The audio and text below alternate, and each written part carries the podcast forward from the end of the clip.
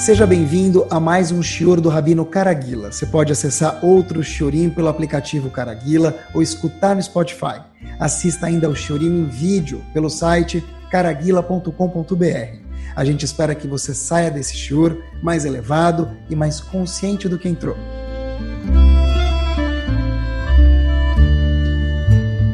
Muito boa noite.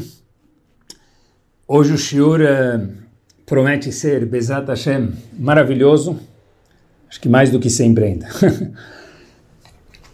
Queria falar para vocês hoje algo impactante sobre duas midot diferentes, que elas estão interligadas. Talvez, se a gente tiver o tempo, a gente explica a conexão entre elas. Senão, de qualquer forma, a gente vai abranger, falar sobre duas características que correm no nosso sangue, na nossa mente, e que a Kadosh Baruch Hu deu o presente de solicitar que a gente trabalhe essas duas midot. Essas duas midot, meus queridos, são uma vitamina para uma vida longa. Explico por que e da onde a gente sabe isso em breve. Vocês devem estar imaginando, vida longa, para qualquer pessoa que sabe um pouco sobre a Torá Kedoshá, fica muito fácil. Porque a Torá fala para a gente sobre Kibud Avaim, o conceito de respeitar, o conceito não, mitzvah e a obrigação de respeitar os pais. A Torá fala para a gente que nesse mérito a pessoa vai ter vida longa. E sobre o conceito, sobre a mitzvah de Shiloh Haken, que é quando a gente vê um pássaro, tem muitos detalhes, mas de uma forma muito sucinta, quando a gente vê um pássaro deitado em cima do ovo do seu filhote. Então, a pessoa não pode pegar o filhote enquanto o pássaro está lá, ele primeiro expulsa o pássaro para depois pegar o filhote. São duas mitzvot distintas, nada a ver uma com a outra. E sobre ambas, a Torá nos diz ve'arachta yamim, que a pessoa vai ter uma vida longa. Mas não é sobre elas que eu vou falar. Por quê? Porque sobre elas, quando a Gemara fala Ve'arachtayamim, a Gemara se explica que na verdade não venha se equivocar Yehudi, homem ou mulher, que essas duas mitzvot, Kibud Avaim e Shiloh Haken, se referem ao caso de uma pessoa viver mais aqui nessa terra. Por quê? Porque a Gemara fala que isso é muito pouco para um pedaço de uma mitzvah mais ainda para uma mitzvah inteira. A Gemara se refere ao Olam Shekulotov ve Olam Shekulo Aruch, o mundo que ele é 100% bom que não é o Olamazé, e o mundo que ele é 100% eterno, que esse mundo que a gente viva com 120 anos com muita saúde e alegria, mas ele é finito. Então essas duas mitzvot, que Buda vai Shiloh Haken, se referem a vida longa no Olamabá e não no Olamazé. Então a qual duas midot a gente vai falar é o seguinte. A gente vai falar sobre duas midot diferentes, que não são mitzvot, mas são midot, importantes, e sobre elas sim tem Arihut Yamim nesse mundo. Eu queria dar uma introdução de três, quatro minutinhos para que a gente possa entender o contexto e desenrolar o Shur Bezat Hashem a partir daqui. Teve um Talmid Chacham que viveu faz pouco em Nova York, mais precisamente em Borough Park, e ele recebeu mais de uma vez um dos grandes homens que houve dentro da Torá Kedoshá no mundo recente. Rav Vosner Zichron Libraha. Rav Vosner, para que a gente entenda um pouco quem é esse homem, para poder entender o show de hoje, ele foi o legislador da geração. Perguntas de norte, sul, leste, oeste, não só de território, mas de tópicos, inúmeros tópicos, caíam na mesa desse grande homem que pensava, às vezes respondia na hora, às vezes demorava para responder, um homem que pensava e respondia as perguntas de Allahá e diversas perguntas que vinham do mundo. Esse grande homem, Ravosner, importante a gente saber a história dele um pouquinho, de uma forma muito sucinta, óbvio, que a gente não vem limitar nenhum tzadik, Deus me livre. Estudou em Lublin, Lublin, na Polônia, sobre regência do Rav Meir Shapira de Lublin, Rosh Yeshiva, aquele homem que ficou muito famoso de um dos seus grandes feitos, Rav Meir Shapira de ter fundado o conceito chamado Daf Yomi. Rav Osner nasceu em 1913 e faleceu em 2015, ou seja, esse homem viveu 102 anos. Isso é importante porque a gente vai vir falar daqui a pouquinho. Ravosner viveu 102 anos. A mãe do Ravosner tinha uma voz muito, muito, muito bonita. E não é o que parece, é o que é de verdade, porque eu fui verificar e fui procurar. A, vo a, a voz da mãe dele, ela tinha um dom de uma voz maravilhosa. A gente sabe que, entre parênteses, no Betamigdash, qual é a função dos Levi? Quem tem voz bonita, canta no Betamigdash, Bezat Hashem em breve. Os Levim vão cantar de volta no Betamigdash, era parte da avodá do Betamigdash cantar. E os Levim que têm voz não tão bonita que fazem, vão ficar de cuidar de porteiro no Betamigdash. Quer dizer, para cantar não é para todo mundo. No chuveiro talvez todo mundo, mas cantar de verdade não é para todo mundo. Voltando, a mãe do Ravosner tinha uma voz maravilhosa e ela cantava num dos corais da, da época que tinha e de repente escutaram que ela cantava num coral private e cantava muito bem. Então veio um dos homens dos grandes corais da Europa oferecer uma oportunidade de emprego para ela. Falou, olha, a gente queria pedir para você vir fazer parte do nosso coral público, não mais private, que você cantava agora para as outras mulheres, mas agora a gente quer que você cante para muita gente. E eu acho que aqui você vai ter um desenvolvimento de carreira, mas como era uma menina de família religiosa, a gente sabe que uma mulher na Allahá não pode cantar em público para outros homens ela recebeu uma oferta muito, muito, muito tentadora. Ela foi falar com seus pais, e os pais entenderam a vontade dela, mas sabiam que o Shulchan Aruch proíbe. Então, entendendo a vontade dela, muito importante isso para Hinuch, entendendo a vontade dela, apesar de não abrir mão do Shulchan Aruch, elas falaram, olha, existe um Rav, que a gente se aconselha muito com ele, Ravitz Hakmeir, chamado Kopishnitzer Rebbe, um dos, um dos rebes racídicos da época, ele estava, em, ele estava em Viena, onde morava a mãe do Ravosner e onde Ravosner nasceu também, no, anos depois, óbvio. Então ele falou, olha, por que, que você tanto quer cantar? Perguntou o Rebbe para a filha. Ela falou, olha, sinceramente, porque eu tenho uma voz maravilhosa e acho que é gostoso. E o Rebbe falou para ela, você vai ser famosa, né? Ela falou, sim.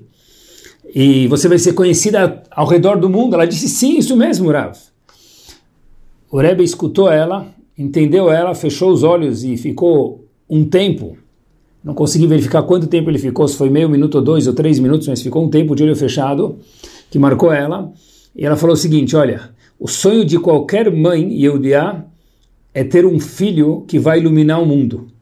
Eu prometo que se você se sacrificar, porque eu sei que não é fácil abrir mão dessa oportunidade gigante de não cantar em público para homens, no momento certo, você vai ter um filho e esse filho vai iluminar o mundo em Torá. E a sua fama vai vir dele, você vai ficar famosa de qualquer jeito, por ser mãe desse grande homem. Essa é a mãe do Ravosner. E a história não termina aqui. Ravdon Segal achou essa história num livro chamado Sefer Kehilot, na Áustria, e ele foi procurar um pouquinho mais. Rav Segal perguntou para Vosner se essa história era verdadeira. Rav Vosner, com lágrimas nos olhos, respondeu o seguinte: Eu acho que sim. Disse Ravdon Segal para ele, mas por que eu acho que sim? Disse Rav Vosner o seguinte: Porque quando eu era pequeno, minha mãe sempre me incentivava a estudar. E ela muitas vezes me falou, filho, você não sabe quanto eu me sacrifiquei por você, para que você possa ser uma luz para Bené Israel. Então, a história é verdadeira. Esse homem, mais um pouquinho sobre a voz para a gente poder entender o desenrolar do show de hoje, foi, depois quando criança, cresceu e foi estudar fora de casa, na famosa yeshiva, como a gente mencionou no começo, chamada Chachmei Lublin, a yeshiva em Lublin, chamada yeshiva Chachmei Lublin. Hoje, até hoje, nas marchas da vida, dica de passagem, a gente vai visitar. A última vez que eu fui lá, era um hotel, não era mais nem... Teve uma época que virou uma universidade, agora já virou um hotel. incrível, dormir no hotel com os alunos, incrível imaginar que a gente dormiu nos lugares onde os Bachurim dormiram em Shiva de Lublin, é algo absurdo assim. Mas voltando, nessa Shiva, para entrar em Shiva de Lublin, onde Ravosner estudou depois, tinha que saber 400 páginas de Gemara muito, muito, muito bem. Ravosner entra para fazer a prova em Lublin e Rav Meir Shapira de Lubim pergunta para ele, olha, o que, que, você vem fazer aqui? Ele falou, Rav, eu vim fazer uma prova para ver se eu posso ser aceito. E ele não foi aceito por causa da idade dele, porque ele ainda é muito jovem para ser aceito naquela yeshiva. Então ele ficou, depois que ele recebeu não, ele ficou estudando no Betamidrash. E Rav Shapira perguntou para ele, o que, que, você faz aqui? A gente já falou que a gente não te aceitou. O que, que você está fazendo no Betamidrash? Disse o pequeno Shmuel Vosner, que ainda não era o Rav Vosner, o seguinte, o que eu faço aqui? Eu ainda tenho duas horas e meia para o meu trem sair. Vou fazer o quê? Ficar na estação, estação de trem vendo coisas fúteis? vou ficar no Betamidrash aqui. E quando eu ver que eu preciso sair para não perder o trem, eu vou sair logo antes do trem para não perder o trem. Mas eu não quero perder esse tempo à toa. Por isso que eu estou sentado no Betamidrash. Já posso? A voz dele disse, Rav Shapira falou para ele, claro que pode, Shmuel.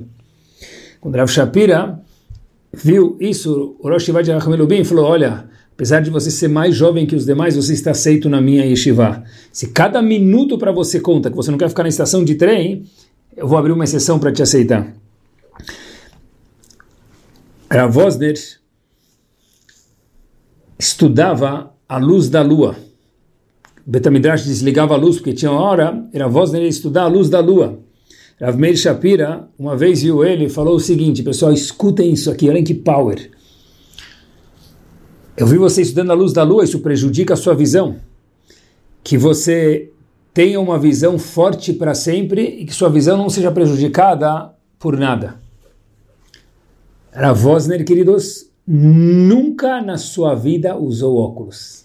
Eu talvez não, não conheça algum Rav que não usa óculos. não sei se usar óculos e ser careca é parte do tributo de ser um Rav, mas a gente sabe que os Rabanim normalmente usam óculos. Ravosner nunca usou óculos.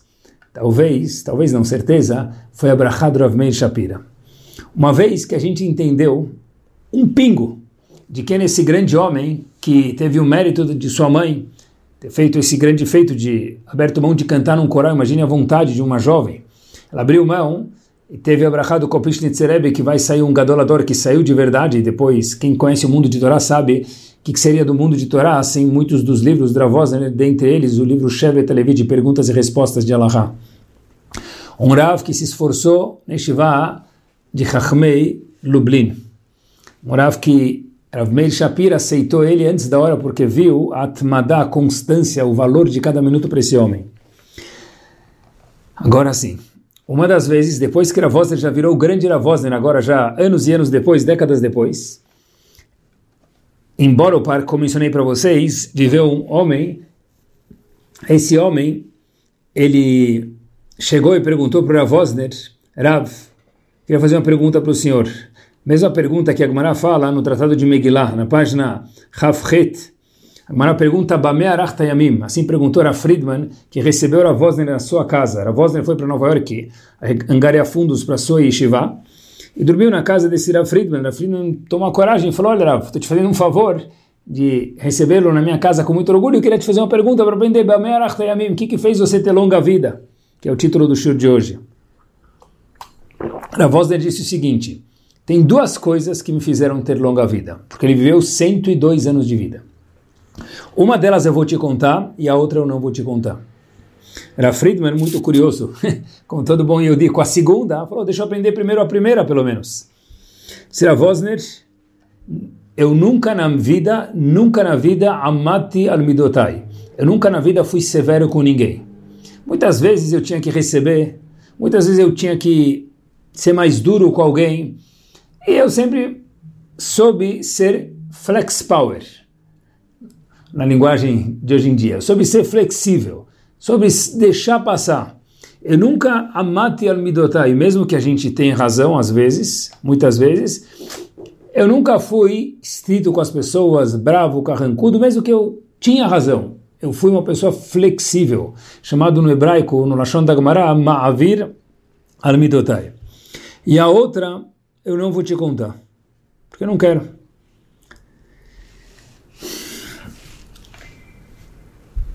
Outra vez, a Friedman de novo recebe a Vosner anos e anos depois,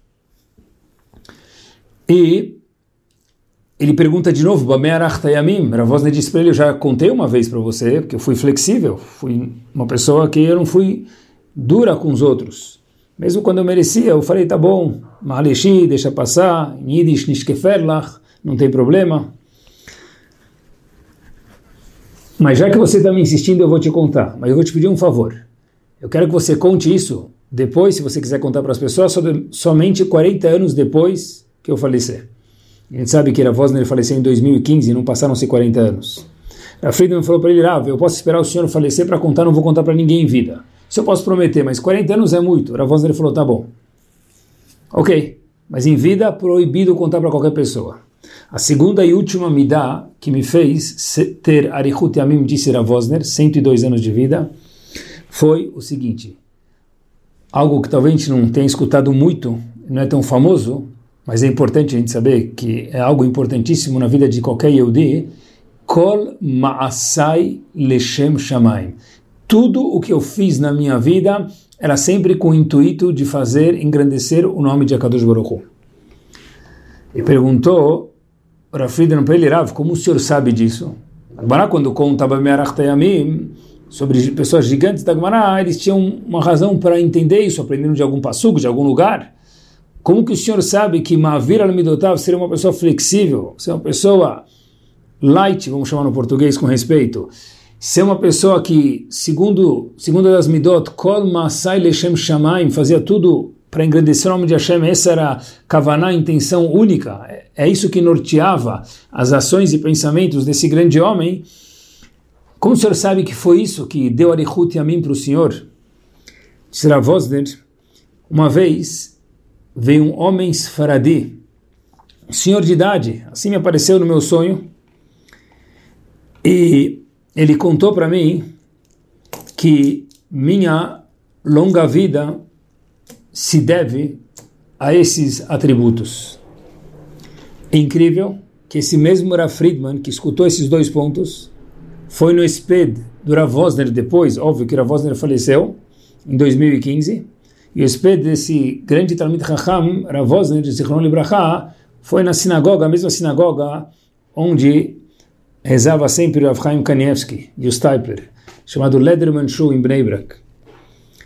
E ele contou que uma vez, a Vosner estava lá na sexta-feira à noite, num Beta Knesset, não naquele, mas ele contou no SP dele lá, que veio um senhor de idade, estendeu a mão para a Vosner, o mesmo que ele tinha visto no sonho, falou para ele que parece que ele ganhou mais tempo de vida.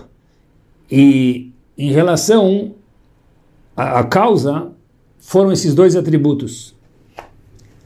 E de repente Ravosner foi procurar esse senhor de idade, que era o mesmo que ele tinha visto no sonho anteriormente. Esse senhor de idade, ele procurou no Betacnes e não desapareceu mais. Sabe que essas histórias acontecem com pessoas muito grandes quando a Gemara conta isso para a gente, normalmente, não que aqui seja o caso ou não seja, não é da minha conta, mas só para a gente aprender um pouquinho, entre parênteses, Elial Anavi.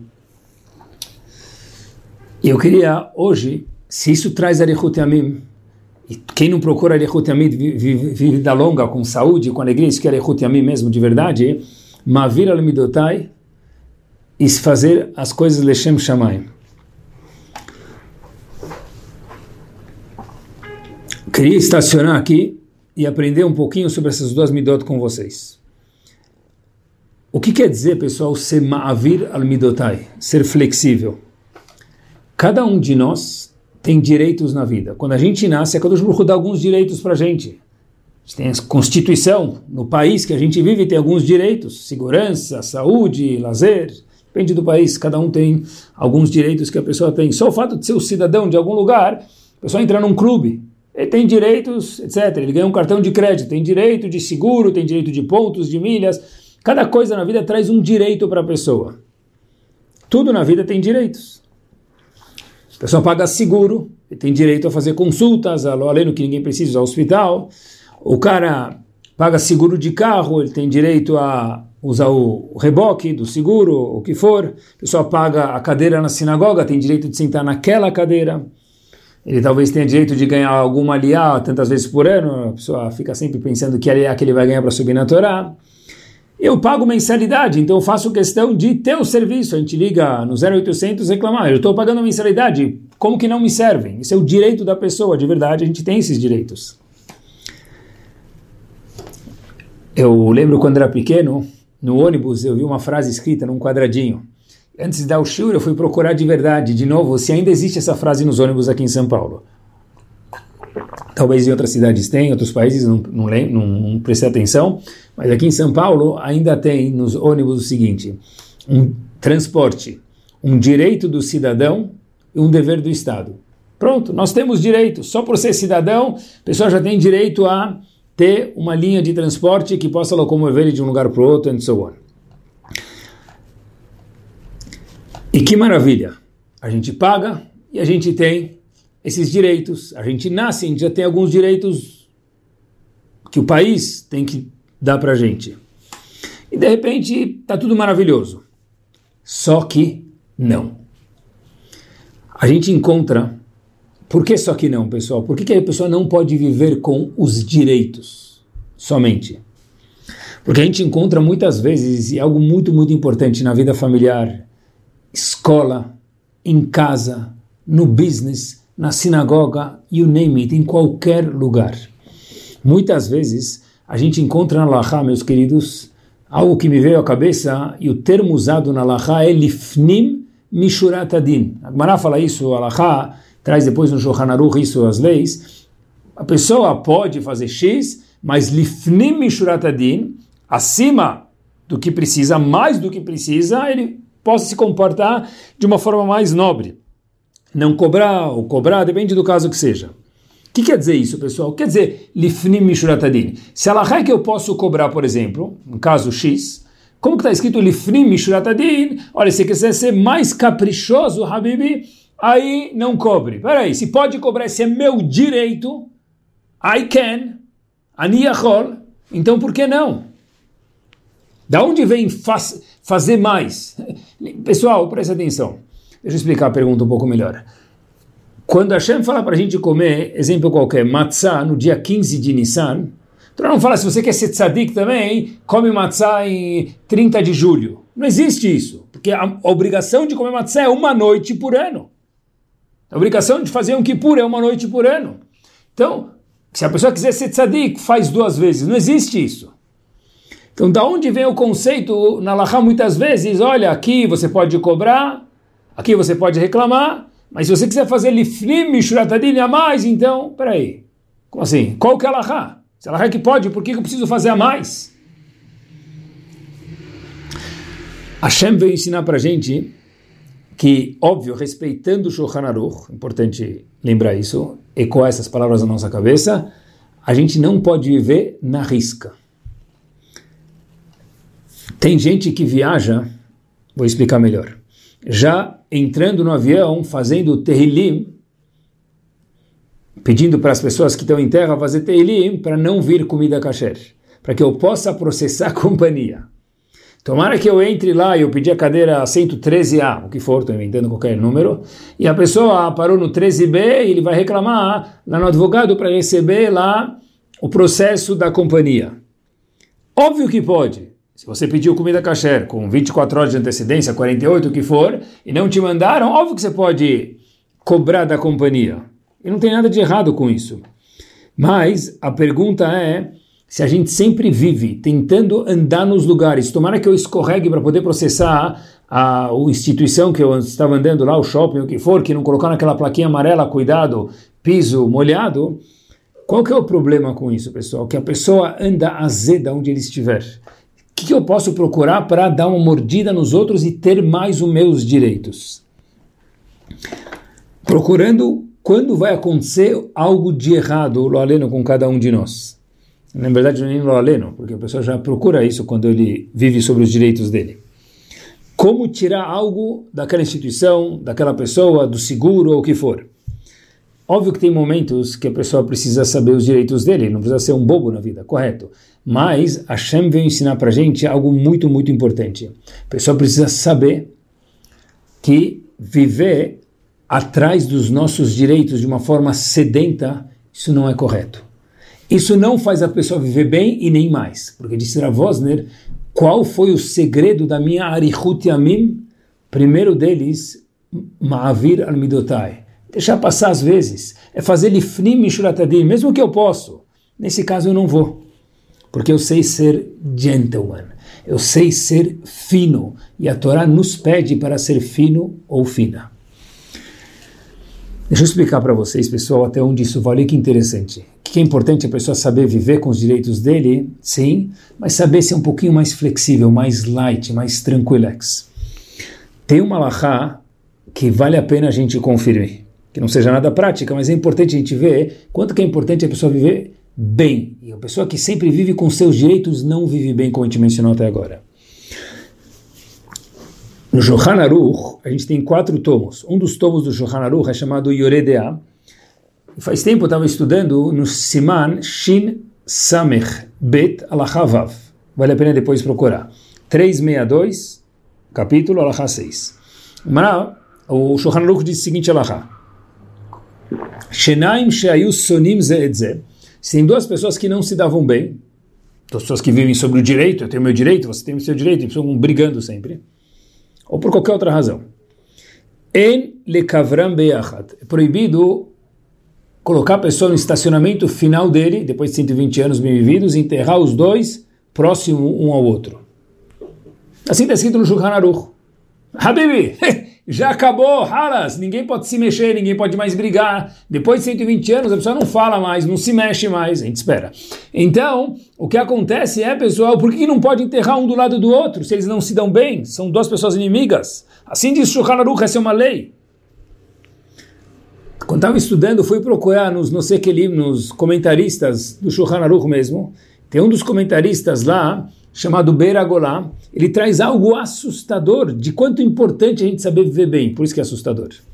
Diz o Beragolá, Sheafilu bemotam elahem menuchah. Mesmo depois de 120 anos, eles não têm tranquilidade.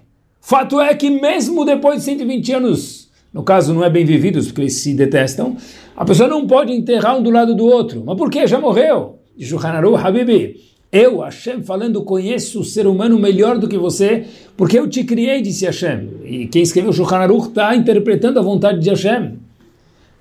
É proibido enterrar um do lado do outro se eles não se dão bem. Por que disse Shulchan Aruch? Não sei. Beragolá explica para gente. Em. Mesmo depois de 120 anos, a pessoa não tem tranquilidade. Porque a pessoa que vive só prezando os seus direitos sinagoga me deve, o açougue me deve, a comunidade me deve, o trabalho me deve. Sim, claro que a gente precisa viver, e a gente não pode ser bobo, mas viver 100 horas por dia, olhando todos os direitos, procurando os erros para poder pegar as pessoas nas entrelinhas, isso não é saudável. O contrário disso é ser ma'avir al-midotav, que é a primeira das midot, que a Vosner contou para a gente, para Friedman, lá no caso, eu contando para vocês que escutei dele, que a pessoa possa ter Arihut Yamim. E tem mais um ponto, pessoal, muito importante, por que Mavir Amidotav é tão importante? O primeiro que a gente falou, que a pessoa vive azeda. O segundo ponto, por que é importante ser Mavir Amidotav? Porque a Gemara faz uma pergunta muito, muito interessante para a gente. A Gemara fala o seguinte no Tratado de Brachot um dos versos do Birkat Koanim, Hashem fala para a gente, que os Koanim falem para a gente, os Koanim são somente a garganta de Hashem, então Hashem falando, Isa Hashem panav elecha vichuneka, que Hashem dê ren para a pessoa, vichuneka quer dizer ren, simpatia. Pergunta Gmará, como assim, Isa Hashem panav, que Hashem olhe para a gente, quebre um galho e dê simpatia para a pessoa. Como assim? Hashem próprio falou que eu sou Deus, Asher lo isapanim velo ikach que eu não recebo suborno e não nem quebro um galho. Então, como que Hashem próprio pode falar para os Kohanim, falarem para a gente, Issa Hashem Panav, que Hashem olhe para a gente de uma forma sorridente e quebre um galho? Como assim quebra um galho? Hashem próprio falou, uma das regras, condutas minhas pessoal, dizendo Hashem na própria Torá, que Hashem é lo isapanim. Então como Hashem fala, Issa Hashem panav. Habibi, Hashem próprio falou que ele não faz isso com ninguém. De repente ele pede para os Koanim serem a garganta, como se fosse de Hashem e proferir essa brahá para a gente. Hashem é Isapanav ou Lo Isapanav? Ele quebra um galho ou não quebra um galho? Diz Agmará, boa pergunta. Na verdade, Hashem é Lo Isapanim. Não é. Então, como no Bricato Korim a gente fala Isha Panav, diz Agmará algo surpreendente. Eu queria não ser tão gentil com o povo, manter a média. Tirou seis, passa na prova, tirou menos que seis, fica de recuperação, por exemplo. Mas eu não posso, porque, pessoal, olhem quanto importante é cuidar das mitzvot. Porque eu pedi para fazer em Birkat Amazon depois de comer só um cabeçá, cabeçá mais ou menos uma fatia de pão, daqueles pães, pães fatiados, pães de forma, e o Bnei Israel já receberam sobre Shimus Shulchan Aruch, de mesmo quando tem metade de um cabeçá, mais conhecido como um kazait, que é meio pão de forma, de uma meio slice de um pão de forma, meia fatia de um pão de forma, só para a gente não se perder, também já fazem brachá. Então, já que Ben Israel vão ao meu encontro, essa é a resposta, que eles são mahmiri mais zelosos, eu também vou ao encontro deles. Quer dizer, na verdade, Hashem está respondendo, eu sou lois sapanim. Essa é a regra. Mas se a pessoa é flexível, ela é ma'avir al ela é mais gentil, ela não vive só com os deveres, os direitos dela, Hashem diz, eu também vou ser recíproco com você. Povo Yehudi, ou singular Yehudi ou Ida. O que isso quer dizer, pessoal? Mavir al-Midotav, um, que a pessoa vive bem procurando bem, e dois, que isso faz com que Hashem faça o mesmo, seja recíproco com a gente. E o mundo também é recíproco com uma pessoa que ela é flexível, que ela é gentil, que ela é sorridente para os outros. Não vive só, é média seis, então eu vou seis exato. Viver de acordo com Midat Adin, pessoal, justiça, que são os meus direitos, eu mereço, eu tenho que ter isso, é talvez no mundo escolar, eu ainda moro na escola, por isso que me vem à cabeça, mas vocês vão entender com certeza, tem professores que talvez não dão meio certo. Tem questões que é o certo ou errado, halas, não tem meio termo. Lifnim Mishuratadin, ser uma pessoa que é Mavir al-Midotav, flexível, faz com que o professor dê 0,2, 0,6, que quando a nota dá 5,8 já arredonda para 6, isso é uma vera. E quem não quer isso e quem não precisa disso? Todos nós precisamos, como pessoas singulares, pessoas físicas, e PJ como Bnei Israel. Uma pessoa que ela é ma'avir al-midotav, ela tem esse trato mais flexível de Hashem. Essa é a resposta que Hashem deu para gente, não sou eu. Também o trato de Hashem com a gente não é de um rei com um súdito, quando a pessoa é Maveira Midotav, é igual um filho e um pai. Não merece. Todo pai tem coração. Não merece, mas vai ganhar às vezes. A gente não vive na risca com nossos filhos. Isso é válido também para um casamento. Eu vi, escutei uma vez uma frase maravilhosa, pessoal, que tem tudo a ver com essa amidade que a gente está falando, só para a gente transbordar ela para o casamento também que em relação ao casamento escutei a seguinte frase: Is not marriage is not about searching for the right person, is about being the right person. Traduzo. Escutei ela em inglês, achei tão bonita. Casamento não é somente procurar quem é o cônjuge correto para mim. Casamento é a pessoa ser a pessoa correta para o outro. Pessoal, olhem que forte. Marriage is not about searching for the right person só ficar procurando quem é a pessoa que mais combina comigo, óbvio que a gente precisa procurar, mas tanto quanto isso, pelo menos, marriage is about being the right person, a pessoa ser a pessoa e se a gente vive só, ela me fez assim, ele fez assim, tem que ser assim, cadê a flexibilidade? Não tem casamento.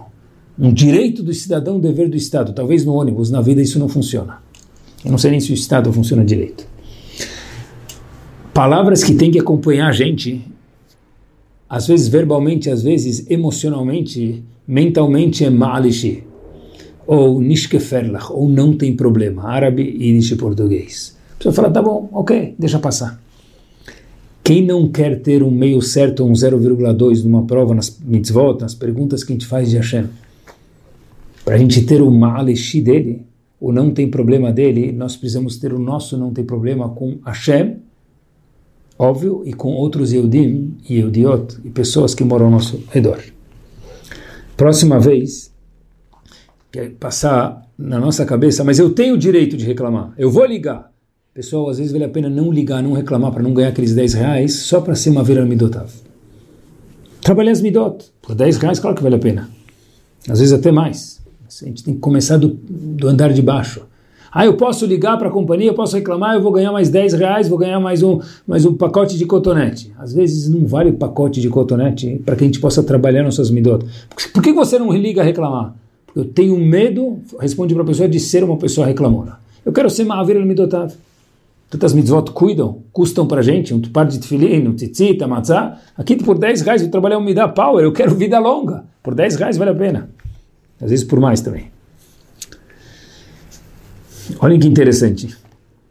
Um dos grandes homens que viveu num lugar chamado Zvil, chamado Rav Shlomo de Zvil, ele é conhecido na época antiga como Reb Shloimke, dentre os Hassidim.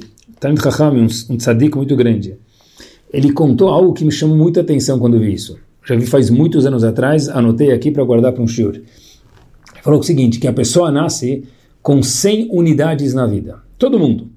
Essas 100 unidades são distribuídas, eu vou dar alguns exemplos, óbvio que tem mais coisa, mas só para a gente poder entender e ilustrar. Saúde, Parnassá sustento, Shalom Bait, daí por diante. Então essas 100 unidades são subdivididas, 20 unidades para cá, 30 para lá, 15 para lá, e so on. Se uma das categorias recebe mais unidades, que o total é 100 para todo mundo, a outra recebe menos. Pessoal, olhem que hidush. Ou seja, às vezes, quando a pessoa precisa, Hashem vê que a pessoa precisa ter saúde, ou para nascer outra coisa, Hashem tem que tirar de outro local, novidade, para que possa os 100, as 100 unidades fazer todas as categorias que nós precisamos. Então, às vezes, quando a pessoa passa um pouquinho de vergonha ou passa um desconforto, não é o vizinho, não é a companhia, não é a aviação, não é o seguro, não é a sinagoga, não é o gabai, não é o marido, não é a esposa. O que, que é? É Hashem falando, Habib, agora eu estou vendo que você precisa ter sucesso em outro lugar eu preciso realocar aquelas 100 unidades de forma diferente. Então, opa, se é assim, Baruch haba b'shem Amonai, seja ma'avir al midotav, seja flexível. E a segunda midá, que a gente falou um passo para frente, que era Vosner, contou que por ela, ele teve vida longa, e um homem como esse, quando fala cada palavra é uma pérola e aceita, disse ele o seguinte, e foi contada só depois dele falecer, de fato, Kol Maasecha Leshem Shamayim. Meus atos foram Leshem Shamayim. Eu queria explicar esse conceito um pouquinho mais. Quer dizer, fazer tudo que a gente faz, que o nosso norte seja o nome de Hashem, o nome de Hashem, engrandecer o nome de Hashem. No Shulchan Aruch, Ora Chaim, no Siman Resh Lamedalef, 2, 3, 1. Lá tem uma Lahá, que parece um livro de Mussar, é um capítulo que tem uma Lahá, que fala sobre, parece Mussar ética, o Shulchan vem trazer ética, o Shulchan vem trazer leis. Mas aqui parece que é Mussar é ética, que é muito importante, mas não é o propósito do Shulchan e no caso aqui é lei. Ele fala o seguinte, quando a pessoa olha para o dia dele, o nosso dia Baruch Hashem tem 24 horas. Quantas horas Hashem espera que a gente faça Vodat Hashem? Homens e mulheres. De novo, nosso dia tem 24 horas.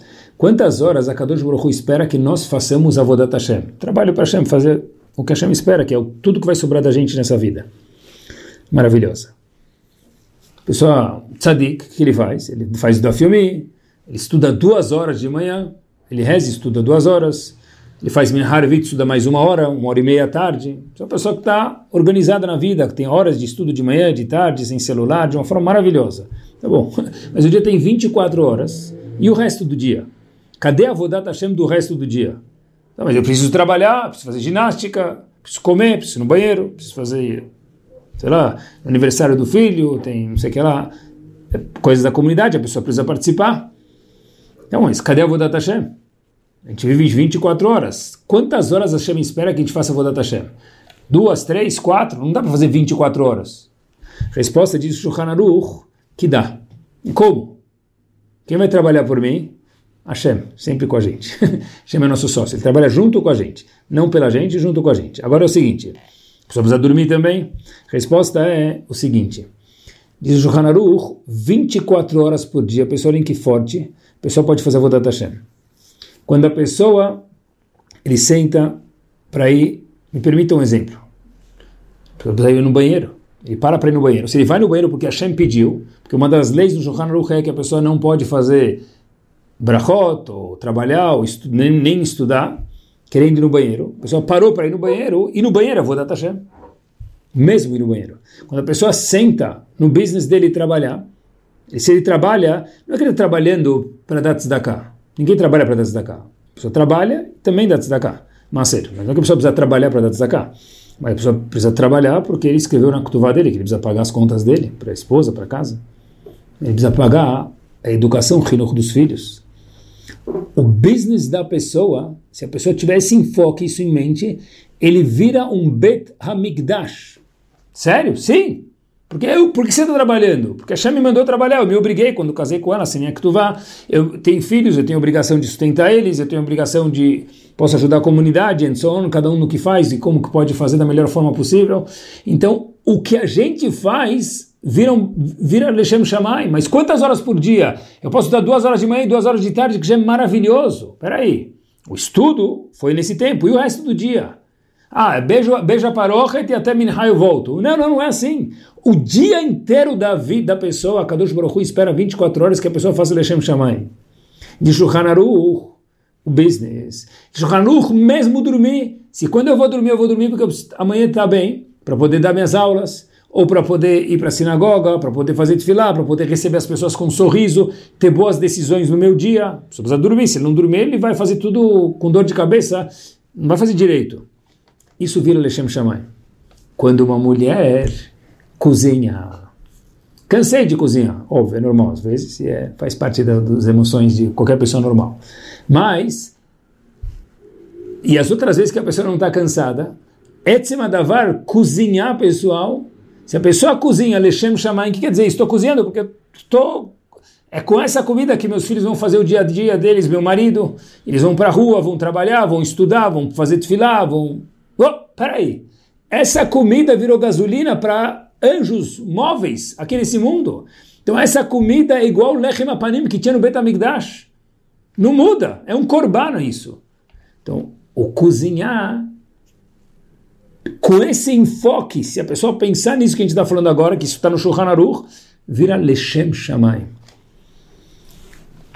A pessoa pode estar, acompanhe comigo, pessoal, no Knis, na sinagoga, com a cabeça fora da sinagoga. Hoje no século XXI, fácil. E a pessoa pode estar no business com a cabeça no Bet HaMikdash, que é o que a gente está falando agora. Hidush, de novo. A pessoa pode estar na sinagoga, pensando no trabalho e outras coisas, naquele dia ele se perdeu, amanhã uma nova tentativa, ele vai fazer chuva, vai melhorar. Acontece. Ou a pessoa pode estar na, em casa, a pessoa pode estar no trabalho, a pessoa pode estar na, na natação, pode estar onde ele estiver. Se ele está fazendo isso para ele ficar bem, poder fazer o resto direito, como o Shulchan Aruch pede, essa pessoa está 24 horas fazendo Avodat Hashem, Leshem Shamayim. Foi o que Ravosner disse, que me trouxe Erichut Yamim sempre antes de tomar uma decisão, eu pensava comigo mesmo, Hashem Shamaim, será que isso vai engrandecer o nome de Hashem? Ou não? Não no caso do Ravoz, no nosso caso. Será que vai engrandecer o nome de Hashem ou vai engrandecer minha barriga? Isso que a gente precisa pensar. Será que vai engrandecer o nome de Hashem ou eu só penso na minha pessoa, que é um teste difícil? A pessoa pode ver 20, Hashem espera isso da gente, 24 horas de Hashem Shamaim. De verdade, pessoal, porque quando, quando, quando o Cohen estava no Betamigdash, ele precisava parar de estudar para fazer o korban dele. E aí? Era Lechem Shamayim, é óbvio isso. Quando Levi, como a gente mencionou no começo do Shiur, estava cantando o Teilim no Betamigdash, ele estava Lechem Shamayim, mas ele está cantando, que ele gosta de cantar, so what? É isso que Hashem pediu para ele. Cada pessoa no métier que ele está fazendo agora, se ele faz as coisas direito, isso, se a pessoa parar e pensar um minuto antes, pessoal, muda o dia da pessoa, estou agora vivendo Lechem Shamayim, é outro dia. É outra pessoa. É um homem, é uma mulher, é um anjo. E é o que trouxe Arihut Yamim nas palavras do Ravosner Zichron Libraha. E nesses minutos finais, quero contar para vocês, antes de contar uma história estronda para vocês, talvez a melhor história que eu já vi na minha vida, verdadeira. Queria contar uma ideia curta antes. Quando a gente toma decisões, Leshem Shamaim, a tendência é que o Emet, que a verdade, fique muito clara na nossa frente. E quando a gente tem a verdade clara na nossa frente. E às vezes a gente pensa no Leshem Shamaim, em vez de a gente olhar para um metro na nossa frente, a gente pensa em quilômetros na nossa frente, a decisão vem completamente diferente. Às vezes a gente fala, esse é o certo, esse é meu dever. Juntando os dois pontos, Mavira Midotav e Leshem Shamaim. Como falei para vocês no começo do show, a ligação, acho que esses dois pontos não são aleatórios. Que uma pessoa que ela vive Leshem Shamaim, ela sabe que tem algo muito maior do que o agora. Essa pessoa consegue ser Ma'avira Midotava. Eu mereço, eu devo, ele me deve, é o meu direito. Habibi, sai do segundo de agora. Vive algo muito maior que você é um Yodi. Você tem eternidade. Sei que você merece, você deve, você tem o direito. Mas pensa grande, Habibi. Pensa large. Pare de ser criti-criti com coisas pequenas. Duas midot. Ma'avira Midotav a gente trouxe dois pontos importantes para isso. Para não ficar procurando sempre os erros do mundo, da vida, viver azedo. A gente falou que nem duas pessoas podem ser enterradas uma do lado da outra, pessoal. Que, que azedo viver procurando meus direitos. A gente falou um segundo ponto também, hein, que eu acho que está diretamente ligado com Mavir Midotav. A gente falou que quando a gente quer ganhar meio certo de Hashem, a gente tem que dar meio certo para os outros. Quando a gente quer ganhar um arredondamento de nota de 5.8, se a média for 6 para passar de ano, exemplificando o que for, Hashem fala, olha, se você sabe ser flexível com os outros, eu também vou ser flexível com você. Ah, deu troco de 15 centavos. Para, deixa lá. Subiu no táxi, subiu onde que for. Se for pagar em dinheiro, deixa rodar. Quer dar uma gorjeta? Clica assim, coloca lá dois, três reais. Não vai mudar nada, mas vai mudar que eu sou uma Vira Midotav. Uma das mitzvot mais baratas que a gente vai fazer. E outro ponto que a gente falou é a pessoa fazer as coisas Leshem Shamaim, que o Shulchan pede da gente trabalhar Shem 24 horas por dia. Muda todo o nosso frame of mind, cada atitude nossa a gente vira eterno para sempre. E a história que vem é essa daqui, pessoal. Essa eu acho que em 23, 24 anos de choro, a melhor história que eu já escutei na minha vida. Escutei não, li, procurei, e a história é exatamente desta forma. Eu vou mudar talvez algum nome, mas a história é 100% verídica. Só dois personagens, a gente vai mudar o nome. A história se passa no começo, quando Kuma Medina, quando Israel começou a ser independente. A gente sabe que naquele momento em especial tinha muita pobreza em Israel. Não tinha, as coisas não estavam estabelecidas, governo, etc. e tal, muito difícil morar lá. E vamos mudar só esse nome. Havia um senhor chamado Yosef Bar Shalom, nome fictício, tinha muita dificuldade financeira. Estava bem apertado. Em vez de sobrar salário no fim do mês, sobrava muito mês no fim do salário. Ele recebeu o sexto filho, nasceu o sexto filho dele, Mabruk. Ele não tinha dinheiro para comprar um berço. E nem se tivesse dinheiro para comprar um berço, não tinha espaço na casa para colocar o berço. Onde a filha teve uma ideia maravilhosa, para a gente entender a situação, pegou uma caixa de tomate, uma caixa de madeira de tomate, colocou um cobertor em volta e esse era o novo berço do sexto integrante da família. Uma caixa de tomate, aquelas caixas de madeira, colocou um berço, um cobertorzinho bonitinho, e lá era o novo berço, porque não ocupava nem tanto espaço e não custava nada. Óbvio que essa família agora tinha o Brit Milá, e tem uma mitzvah muito importante de fazer uma seudá, uma refeição logo depois do Brit Milá, e não tinha dinheiro, então eles foram, falaram, a gente vai fazer o Brit Milá na casa do Moel, onde vai fazer circuncisão e já lá não vai ter nenhuma seudá, não vai ter refeição, não vai ter nada. Quando a esposa do de Zichron Libraha escutou isso, ela falou, olha, falou com o marido dela e falou, olha, a gente vai cuidar para que ele tenha uma seudá, uma refeição.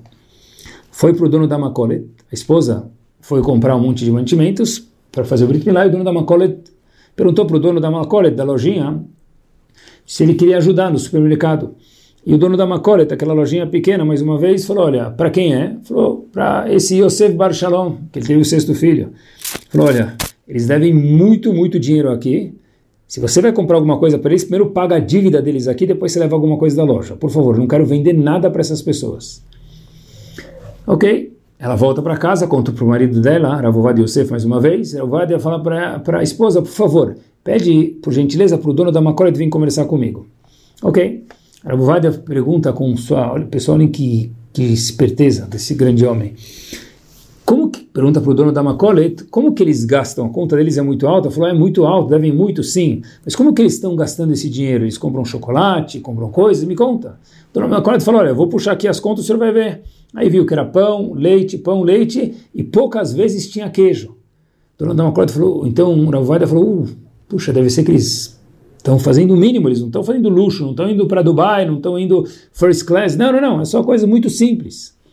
Ah, tá bom. E perguntou a Ovadia para esse dono da Macolet qual a maior aquisição que uma pessoa pode ter na vida. o dono da Macolet falou a maior aquisição que a pessoa pode ter na vida é ter filhos com valores corretos e no caminho da Torá. A Vovada esticou a mão para esse dono da Macolet e falou o seguinte: Deu, vamos fazer um trato em você.